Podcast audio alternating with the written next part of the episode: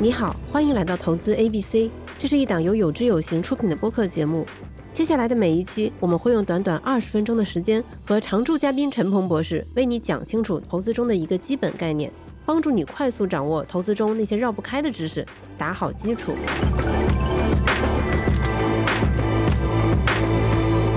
欢迎来到投资 A B C。我们通过前面两期，把我们投资收益底层公式 A 加 B 减 C 中的 B 和 C 讲清楚了。这一期呢，我们就来聊可能对很多人来说最激动人心，以及大家最好奇的这个 A，这个阿尔法，也就是我们所谓的超额收益，它是怎么来的？我们应该如何去争取到它？嗯，以及我们怎么判断自己有没有获取这个超额收益的能力？这个阿尔法呢，也跟贝塔一样，它是从夏普的公式里来的。那基本上呢，就是说我的投资，不管是单一股票，还是一个组合，还是等等，在市场收益的基础上，跟市场组合市场收益不一样的部分。我们前面不是经常用考试或者比赛来举例？是的，我们不甘于只拿一个平均分或者平均成绩，我们希望通过我们的才干。通过我们更强健的体能获取一个更好的成绩。对，但是这里呢，我们就要说到，就是有的时候你会比平均好，嗯，那有的时候这个题呀或者这个赛道啊对你不合适，哎，你比平均还差，那所以这个阿尔法呢就有很大的不确定性。是的，但是这里有一个非常显著的区别，因为上一期我们讲 B 贝塔，也就是市场组合的时候，我们有说到，它其实就类似于你在躺赢。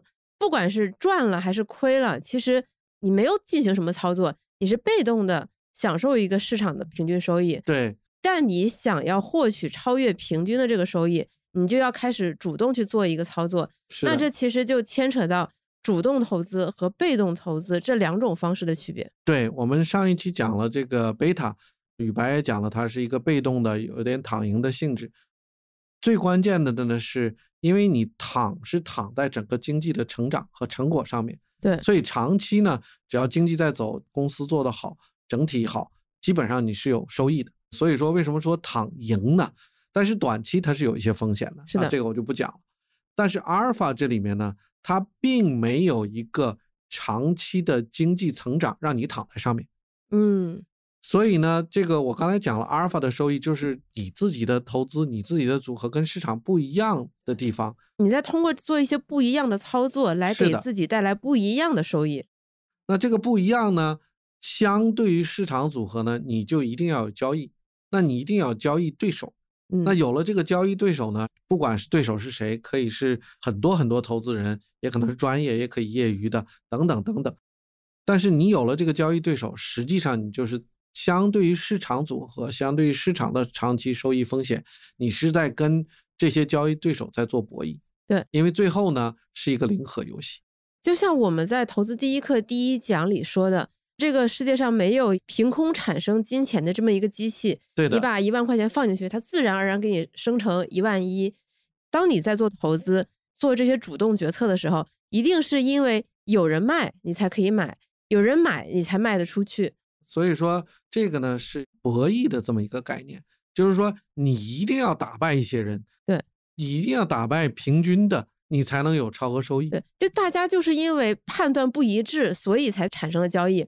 我认为这个公司要涨，你认为这个公司股价要跌。是的，那具体分析来讲呢，整体的操作不一样呢，还分两个部分，一部分呢就是我选择不同的投资标的，比如说我选择不同的股票。比如说，我选择投腾讯，啊，不买阿里巴巴，或者我选择中国石油，不选择中国移动，啊，这些呢都是我主动的选择，在行业中术语叫择股，嗯，就选择股票，对，选择不同的投资标的，更学术一点的说法，对的，对的，我选择不同的投资标的来持有，那这个是一种，另外一种呢，就是我选择不同的时间，嗯，入场，就同样是腾讯。此时此刻，我认为它还能再涨涨，于是我又追加买了。你认为腾讯可能会跌一阵儿，于是你卖了，于是我们产生了交易。可能更贴切的一个比喻是，我选择这个时候去买整个市场的组合，还是我不买，就是大家讲的仓位，我是选择多大的仓位。那这个呢，就是我选择在不同的时间对整个市场的暴露情况。嗯，我可以选择是零，或者我可以选择到一百。那甚至有的人上杠杆会更高，这里我们就不讲了。就是选择这个仓位，实际上就是在做一个主动的选择，是我对未来，尤其是短期未来的一个判断。对，用钱来投票。对，其实一个更常见的例子，就听到择时这两个字，可能有些人觉得很陌生。嗯，但是最常见，我现在每个人可能都做过的一件事是，当你听说市场涨了，你开始买基金；当你看到大盘不好，你就把它赎回。你说落袋为安。这其实也是一种择时，绝对的，绝对是一个择时。就这两个字儿，你可能会觉得陌生，但其实我们大部分人在生活中都是这么干的。对对对，因为市场组合是随时随地都跟着市场在走嘛。那择时的概念是什么呢？我选择在未来的某个时间段投入市场，还是不投入市场？嗯，啊，就是这么一个择时的概念。那如果按照我们刚才举的这些例子，那被动投资它其实也有主动的部分，因为你。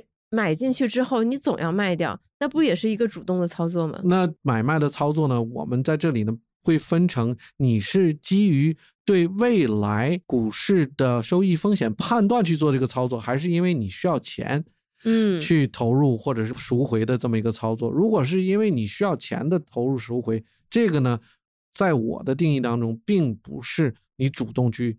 投资的这么一个范畴，还是属于你被动的买卖的这么一个范畴。对，也就是你没有主动的去判断时机，而是出于生活的需求去是的买卖。这个不叫主动投资。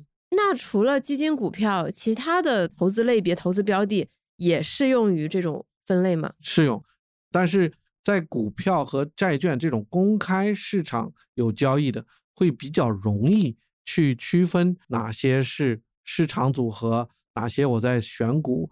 哪些我在择时等等，在一些流动性低的或者没有整个公开市场的话，那就相对会难一点。这个在未来我们会介绍到。嗯，刚才我们介绍了一些基本信息嘛，那接下来就应该聊一些大家重点关心的，怎么样确定自己有这个博弈能力，有赚取超额收益的能力？对，或者更拓展一下，我怎么确定？比如说我跟一个资管机构打交道，我怎么确定这个机构？有帮我管好钱，他有做出超额收益的能力。这个我就再回去说一下。C 呢是成本，相对呢比较确定。在我投之前呢，我大概就知道个八九不离十。对。那贝塔我们也讲了，虽然短期呢有很多的不确定性，但长期呢它是遵循一个经济的规则。那这个呢我们也能躺赢，用比较低的成本去投入。但这个阿尔法相对来讲不确定性就很高了。是的，因为。我们是在判断一个投资者或者一个投资经理，他在未知的未来、未知的什么赛道，我们也不知道，他有没有能力能够打败大部分人。嗯，那很多人就看，哎，我历史的业绩会是怎么样，历史会怎么样？但是呢，我们都知道，未来的市场跟历史不会是一样的，特别是短期的历史，这个不确定性很大。那我当时呢，就是在美国从业一家公司叫晨星，我在那里做了十五年。那我们大概有两百个左右的基金分析师。那这些分析师呢，他专门的任务就是分析主动型基金管理的基金经理、基金公司，他们有多大的程度能够跑赢这个市场？有什么可以透露的结论吗？这个呢，要想能够找到持续产生超额收益的基金管理人、投资人。非常难，这也是为什么像巴菲特这种备受大家推崇，像英雄一样推崇，因为这个非常难。对，因为他可能是持续六七十年，整体来说跑赢市场。对的，对的，而且在不同的市场环境当中，规模又变大的情况下，还能跑赢，这个真的是不容易。这老爷子，我觉得我们现在的投资者其实大家也是变得越来越聪明，越来越精明，大家学习能力也很强。是的，就比如市场上会流传说。你要看这个基金经理他的从业年限，比如说有双十基金经理，连续十几年能做出超额收益、跑赢市场的基金经理，是可能更大程度值得信赖的。按理说是这个样子，但是我们二零零七年，美国有两个很有名的教授，法马教授还有 French 教授，写了一篇文章，专门在看。历史上长期跑赢市场、有超额收益的这些基金经理，他到底是有真的技能，还是他确实就是幸运？嗯，最后得出的结论是，所有跑赢市场的美国的股票基金经理，大概只有百分之二到三，在统计上你可以确认他确实有技能，大部分还是幸运。嗯，然后另外一个结论他们得到的呢，就是如果你要想统计上去确认大部分的基金经理有这个技能的话，可能要等五十年。到六十年，等五十年，我的投资生涯都结束了。所以说，为什么这个非常难呢？这个不确定性就很高。你想，我看一只股票，至少有它是经营什么的，经营的好不好，市场是什么，客户是什么，都还能够有一些依据可以去做个判断。客观依据。当你判断一个基金经理的时候，你在判断他什么？你在判断他未来的决策，他未来的决策呢，还是市场不确定性？这个很难。所以呢，大家基本上在看几点哈。第一个，历史的业绩。但是我跟大家说，这个参考有限性很大，千万不要只盯着历史的业绩。买历史业绩最好的，基本上它的风险度也是最高的。嗯。第二个呢，大家就是看，哎，这个人能力，能力我们怎么看？学历，这个最简单，是不是名校？每年排行榜排第几？排行榜排第几？但是这些呢，最后的效果呢，都不是特别好。所以说，这是为什么我们今天聊阿尔法、贝塔和成本的时候，我们先讲了成本，因为它的确定性真的很高，嗯所以你一定要把它控制好。另外一个，我们讲了贝塔，相对阿尔法，它的确定性也高一些，它的成本也好控制，我们一定也要抓好。我们一定要了解，阿尔法是很好，但是有一点可遇不可求。有的时候，即使我找到了、达到了，很大部分是个幸运。嗯，而且市场还有一个流传的论调，就是 A 股市场跟美股市场不一样，在我们 A 股市场，它还是有很大的超额收益的空间可以做的。是的，会不会像 f a m a 和 French 这个研究，在我们 A 股的这个国情就不适用了呢？呃，这个也还是适用的，只是个广义上你要不同的理解。就是美股市场，它百分之九十五左右都已经是专业投资人了。对，所以说当 Pharma French 研究的时候，他就是在专业投资人这里，这个基本上就代表市场了。嗯，所以这个是正确的。当你在中国，你如果只看机构投资人的话，或者是专业投资人的话，它确实有阿尔法，因为我们讲了，中国有百分之八十的交易是散户来去做的。所以说做投资的时候，您一定要看投资是我自己在博弈。嗯，我的专业程度有多少？你是不是能够打败百分之六十、七十的散户？这样你才能有阿尔法。还是你是借助专业投资人去参与？那在中国的这个市场，专业投资人的成功率会比在美国要高一些。而且我觉得，尤其这几年，我们会看到 A 股的投资人他其实是越来越理性，而且就像我前面说的，大家也越来越爱学习和反思。是的，就像在挑选专业投资人这件事情上。尤其像有知有行，我们接触到的一些用户，大家会比如说很详细的去翻基金的年报、季报，以及看这些基金经理过往写的东西，他们的路演，他们讲的话，看他们有没有知行合一。对的，我觉得现在投资者已经很努力了。对对对，我们刚才讲到，就是我在晨星从业那么多年，最后的经验是什么？第一点呢，就是很难。对。第二个呢，你可以避免有很多。负的阿尔法的基金经理和基金公司，嗯，就是说找好的很难，但是找差的很容易，把差的排除出去相对容易。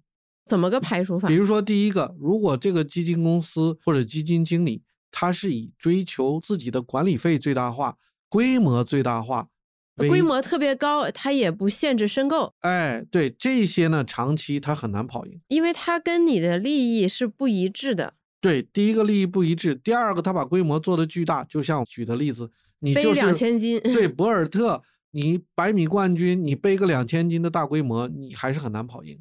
而且我觉得陈博士，你刚才说到了一点，给了我一个很好的提醒，就是前面我们说了这么多，怎么样判断自己能不能做出超额收益，怎么判断这些专业的投资人或者机构能不能做出超额收益，这已经很难了。但还有一个更重要、更致命的是。专业的基金经理，他能不能做出超额收益，和他能不能帮他的持有人赚到钱，这是完全两件事。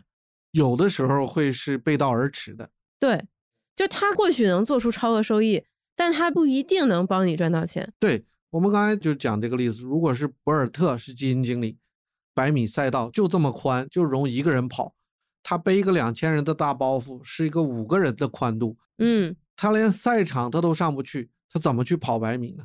你懂我意思吗？他往前迈一步，整个赛场地动山摇。对，有的时候我们就会看到这种情况，他为了赚的管理费很多，把自己过去的业绩、明星效应一来，他只要站在起跑线，他的钱就赚够了，结果已经对他不重要了。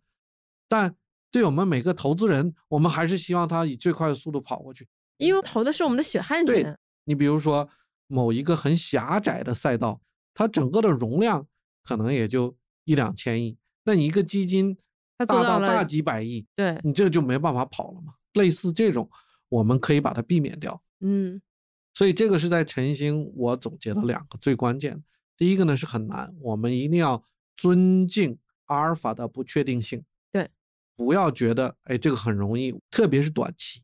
另外一个呢，就是长期呢，我把坏的排除掉，其实我也就是赢了。